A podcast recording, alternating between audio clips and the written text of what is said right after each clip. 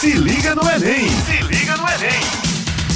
Estamos aqui na Rádio Tabajara com o programa Se Liga no Enem, programa de preparação para o Exame Nacional de Ensino Médio, produzido pela Secretaria de Educação do Estado. O programa vai ao ar de terça a sexta-feira, a partir das 18 horas. Então, pessoal, fiquem ligados.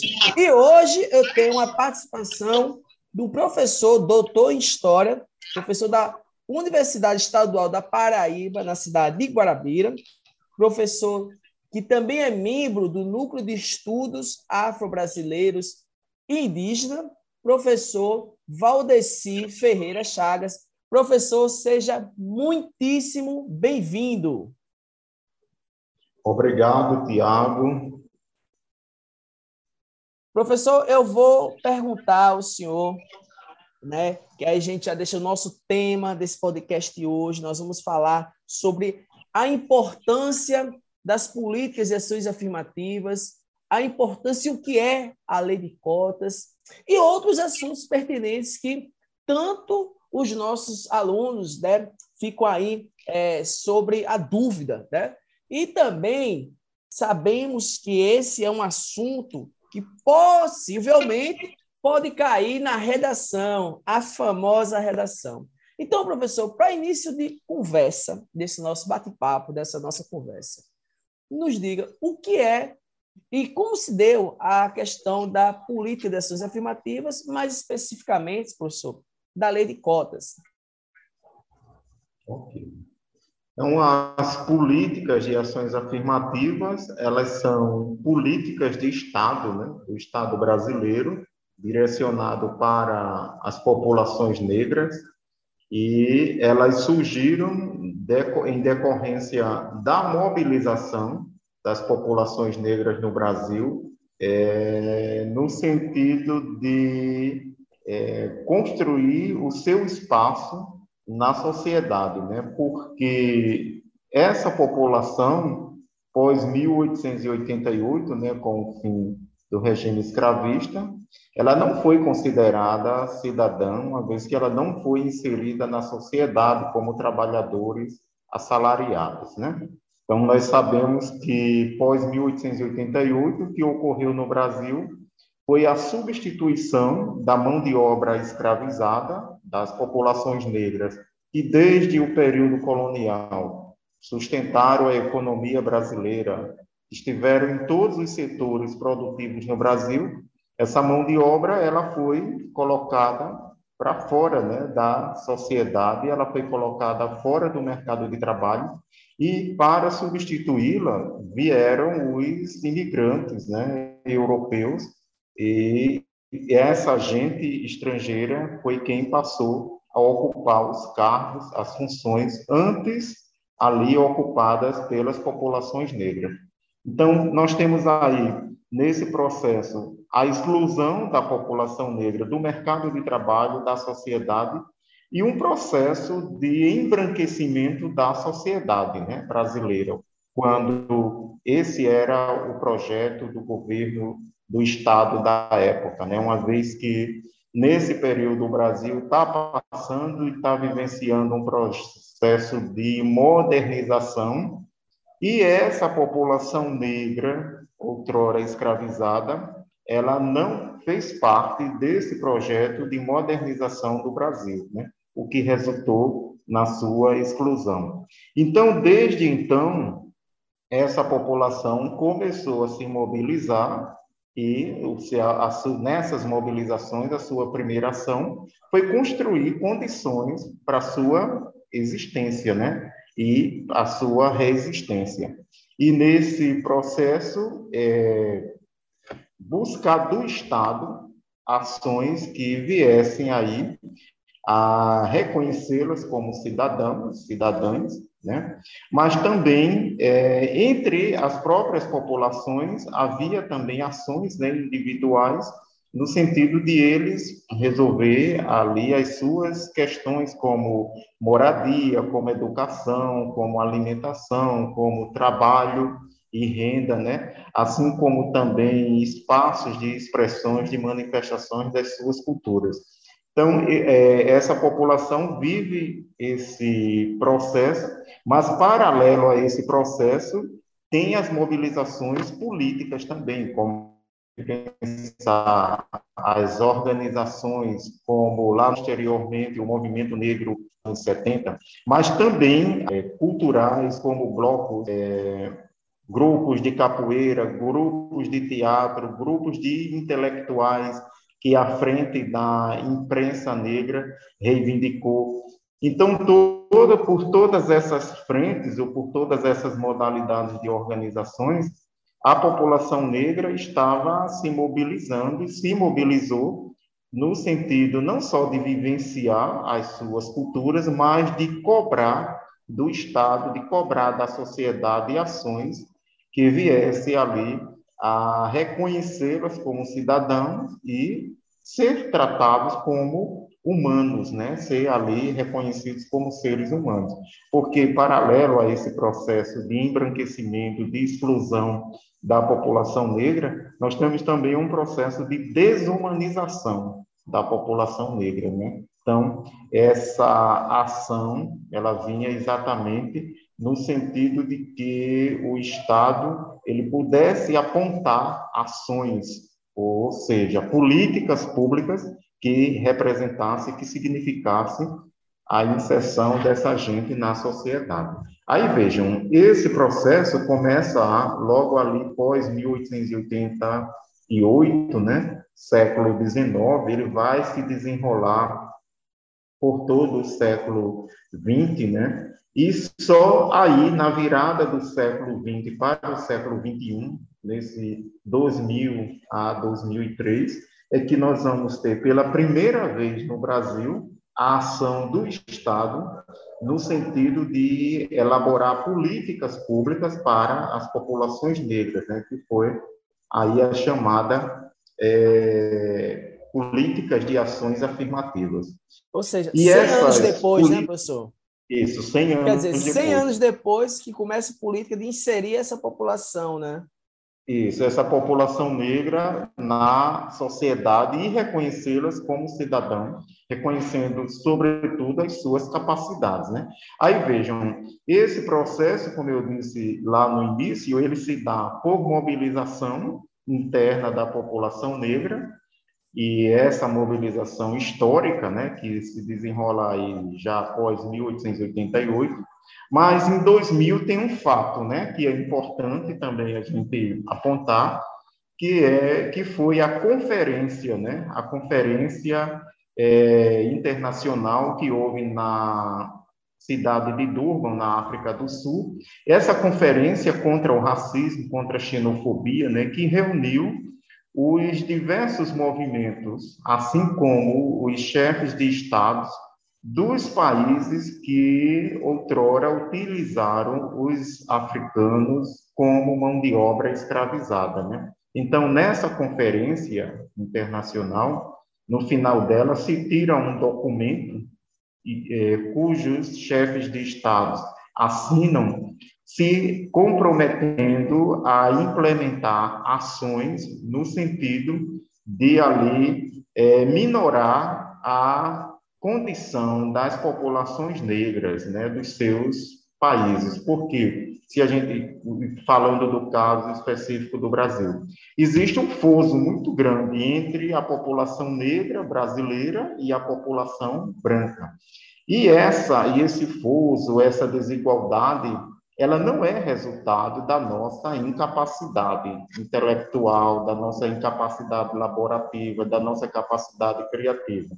Ela é resultado do processo de exclusão que a, fomos submetidos desde 1888 e também da reinvenção desse processo, né? Porque ao longo de 1888 até 2000, a sociedade foi reinventando, reelaborando essa exclusão, fazendo com que nem, próprio, nem os próprios negros, muitas vezes, não enxergassem né, esse processo. E é a partir da organização, da mobilização política, aí desencadeada pelo movimento negro, que foi apontando essas questões, né, e denunciando essas questões como racismo, né? e não só para o Brasil, para, para a sociedade brasileira, mas para o mundo, e a partir dessas mobilizações, então, que o Estado, chefe de governo do Estado na época, né, é, Fernando Henrique Cardoso, no ano 2000, ele assina esse documento, mas ele não implementa, né? Ele cria um grupo de trabalho para então pensar essas políticas de ações afirmativas para as populações negras, mas elas só começaram a se efetivar a partir de 2003, né? Aquilo que ele pensou, que elaborou, ela sai do papel a partir de 2003 com um novo governo, né? Um governo de orientação popular, um governo, um governo vinculado ou é, que pensava, que dialogava com os movimentos sociais, sobretudo com os movimentos negros, e passa ali a responder aquelas demandas trazidas pelo movimento negro, assim como aquelas demandas que o Estado brasileiro internacionalmente havia se comprometido em implementar. Né? Então, desse desse processo aí, o governo cria né, a CEPI, que é uma secretaria ligada ao governo com status de ministério, né? Então essa secretaria, era, a sua função era pensar e elaborar as políticas públicas para as populações negras e direcioná-las para os vários ministérios, né? e desde, do governo central ela passa a ser canalizada para estados e para municípios. Né? E ela se centrou-se basicamente em cinco setores, né? que foi educação, saúde, é, emprego e renda, moradia e cultura, né? em geral, pegando as manifestações religiosas e tudo mais. Aí vejam, a função dessas e o objetivo dessas políticas era exatamente enfrentar o racismo no Brasil. Né? Racismo que estava aí constituído desde aí o século XIX. Então, se entendia que o melhor caminho para se enfrentar o racismo era construir, elaborar e implementar políticas públicas garantindo cidadania à população negra. Né? Então, dentro dessa dessas ações afirmativas ou como parte das ações afirmativas, ali na educação estava a, estavam a Lei 10.639 e as políticas de cotas para as populações negras é, nas universidades públicas, assim como nos concursos públicos. Né? Então, essa era ali, vamos dizer assim, os dois grandes marcos dentro da educação, né? tiveram outros, tiveram outros, mas esses são aqueles que a gente pode apontar como mais importantes, né? Por quê? Porque eles passaram a lidar com duas questões que são cruciais ainda hoje no Brasil, né? E que é o currículo escolar na educação básica, o currículo que historicamente ele é centrado ou ele é fundamentado numa perspectiva eurocêntrica. Por outro lado, a universidade, instituição pública, espaço de poder, de construção de conhecimento, e que historicamente excluiu também a população negra, não só como estudantes, mas também como produtora de saberes, como produtoras de conhecimento. Então, vejam que essas, esses dois setores acabou é, gestando na sociedade, gerando na sociedade um grande debate, que na época as pessoas se colocavam, né, eu digo as pessoas, os intelectuais nas universidades, jornalistas, juristas, contrários e a favor, né? E, e os contrários é, traziam sempre o argumento de que essas políticas elas estavam dividindo o Brasil, quando na verdade o Brasil já estava dividido, o Brasil já nasceu dividido. Na verdade, o que eles chamavam de divisão era porque essas políticas elas vêm exatamente é, atacar aquela população que historicamente estava excluída da sociedade. Ela vem possibilitar a essas populações um espaço na sociedade.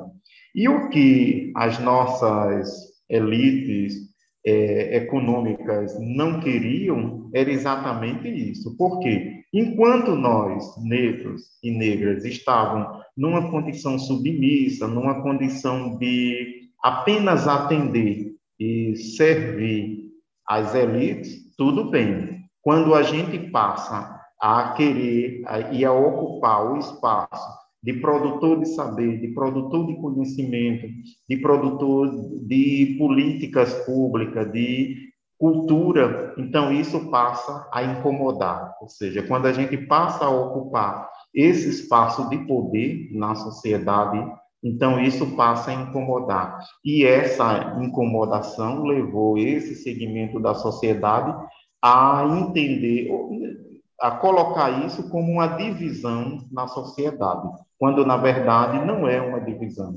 Ela é um mecanismo, ela é um caminho, ela é uma política que busca exatamente construir a democracia no Brasil, né? Porque se nós somos uma democracia, essa democracia ela deve se constituir desde a escola da educação básica até a universidade, com a presença dos sujeitos negros mas também com os conteúdos relacionados a esses sujeitos no currículo escolar. E isso a gente não tinha até 2003, né? Então, isso passa a se configurar nas escolas da educação básica, assim como nas universidades, a partir de 2003. No entanto, isso não significa dizer também que o problema está resolvido, né? O problema não está ainda resolvido, porque esses conteúdos é, ali deliberado pela Lei 10.639, eles não são ainda efetivados nas escolas da educação nas escolas da educação básica de modo ali sistemático, né, de modo efetivo. Ou seja, quando a escola trata dessa da temática afro-brasileira e da temática africana, assim como da temática indígena, ela trata ainda de modo pontual, né? não sistemático ali no currículo. Ou seja, é, é preciso ainda avançar, né? mas mesmo desse modo aí pontual, é importante, porque isso tem possibilitado que os estudantes na educação básica, eles comecem a se ver naquilo que começa a ser, passa a ser estudado na escola. Ou seja, ele começa a se reconhecer nas histórias, nas culturas, nos conteúdos que são ali ministrados pela escola da educação básica, certo? Assim como na universidade também, né? Na universidade pós 2003, nós tivemos uma reforma nos currículos dos cursos de licenciatura, sobretudo nos cursos de história, né? E isso ocasionou a implementação de componentes curriculares, como a história da África, como a história e a cultura afro-brasileira e indígena, que são componentes que têm possibilitado aos professores em formação aprender sobre esses conteúdos e, dessa forma, é, tá ali se capacitando para é, ensinar aos seus alunos quando eles estiverem ali no exercício de professor e professora na educação básica, né? E isso também é importante e representa também uma revolução, porque tem possibilitado aos estudantes nas universidades sair dessa perspectiva eurocêntrica de formação.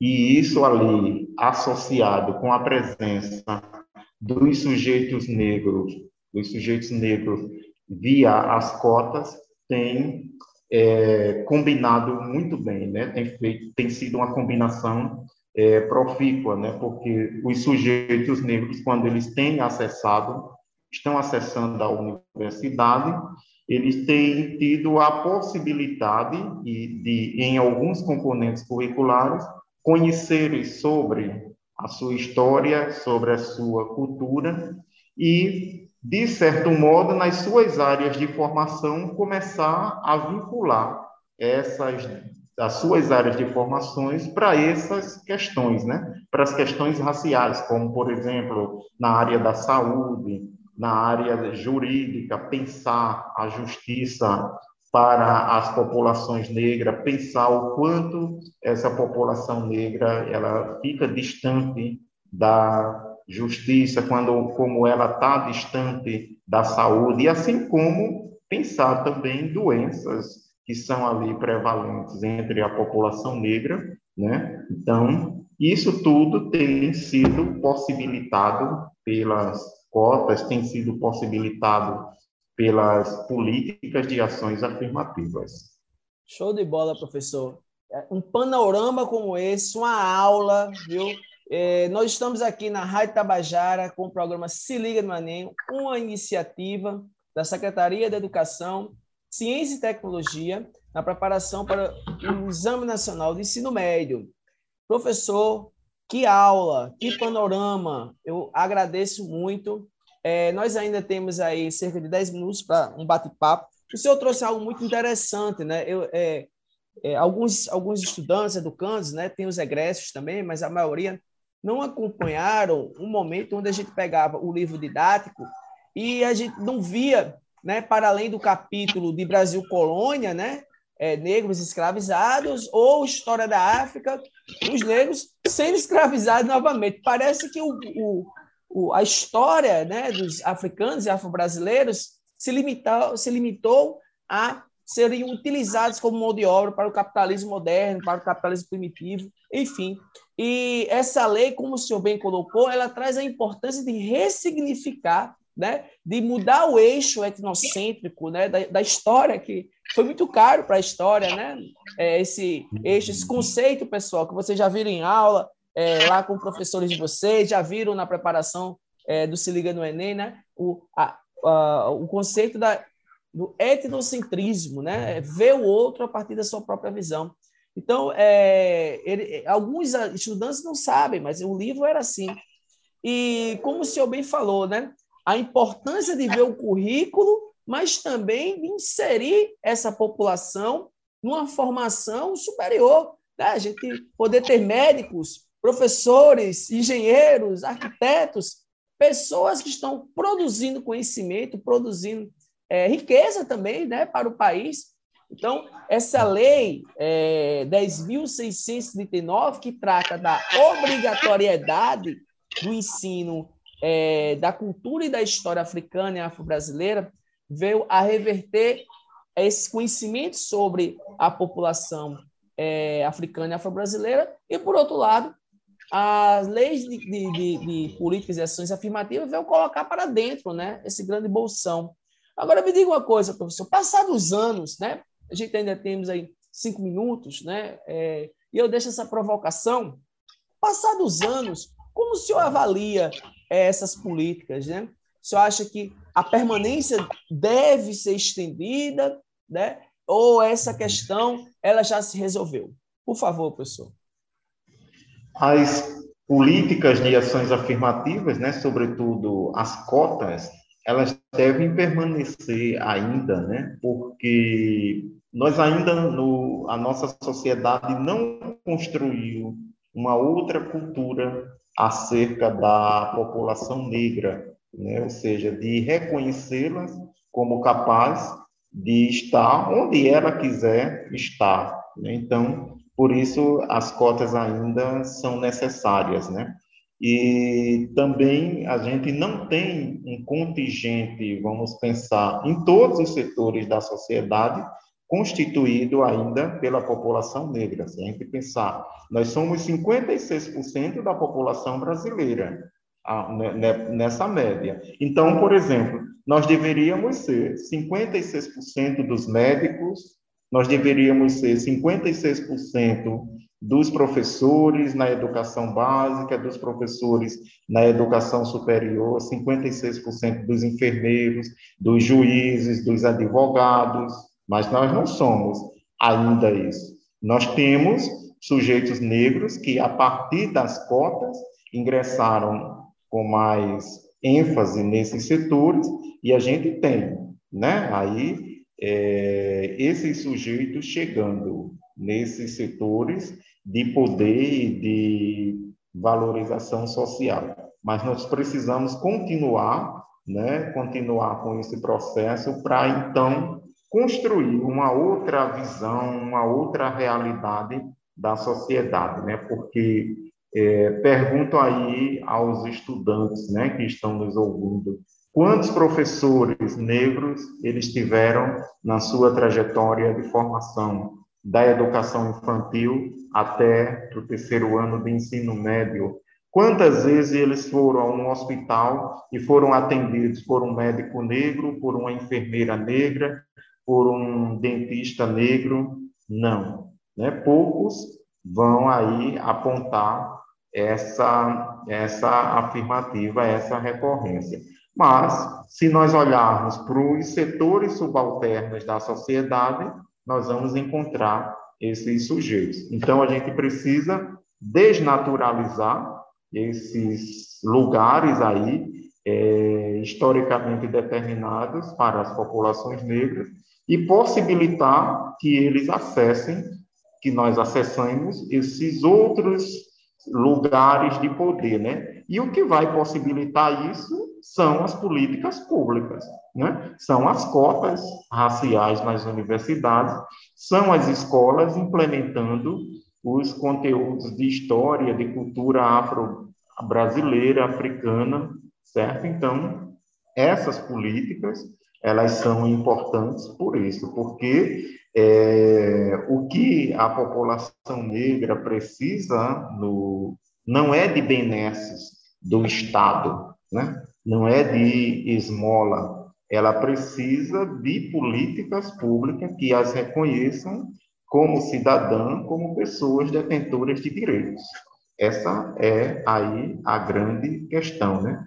E esse processo embora ele, a partir de 2003, como eu disse anteriormente, ele vinha se fazendo né, ali efetivamente, nós vínhamos ampliando com isso, mas a partir de 2018 isso teve uma quebra. Né? Isso teve uma quebra quando o Estado, que outrora vinha implementando essas políticas, ele deixou de implementar e passou a, de certo modo, a desdenhar da população negra e, de certo modo, também a incentivar o racismo, né? o preconceito. Daí, se nós pegarmos, né, pensarmos, de 2018 para cá, quantos casos, quantas situações de racismo denunciadas pela imprensa de norte a sul desse país? E por que isso se faz? Isso, porque isso está se, se fazendo porque o Estado deixou de ser o mentor, deixou de ser o gestor de políticas de combate ao racismo e passou a ser o desdenhador dessas políticas. E isso, de certo modo, é, incentivou ou ali reacendeu naqueles sujeitos é, racistas na sociedade esse tipo de comportamento. Porque se o chefe do Estado faz o desdenhamento da população negra, as pessoas, os cidadãos comuns, também se acham no direito de desdenhar dessa população, de reproduzir o preconceito sob a, a, a compreensão de que eles não serão punidos, de que eles podem fazer isso, né? Então, a educação nas escolas da educação básica, assim como na educação superior, as cotas raciais, elas sendo mantidas, elas sendo incentivadas, elas têm possibilitado e elas vão possibilitar a essa população a construção de outras mentalidades, né? Agora veja, quando eu disse a vocês que enquanto a gente tem visto tem assistido pela grande imprensa essas, é, esses casos de racismo, a gente tem também assistido, por outro lado, por parte da população negra, é, a recorrência à justiça, né? a denúncia. Por quê? Porque essa população, ao longo da história, ela aprendeu, ela reagiu, ela resistiu. Então, ela não ali aguenta tudo calado, né? Então, é importante que haja essa denúncia, porque essa recorrência a, aos órgãos de justiça, porque isso possibilita também a esse sujeito que acha que ele pode né, fazer o que ele quiser, dizer o que ele quiser, com uma pessoa negra a aprender a respeitá-la. Até porque o racismo é crime, né, professor? Perfeita a mensagem, professor. E esse foi Isso. o programa Se Liga no Enem, na Rádio Tabajara. O programa vai ao ar de terça a sexta-feira. Se liga no Enem! Se liga no Enem!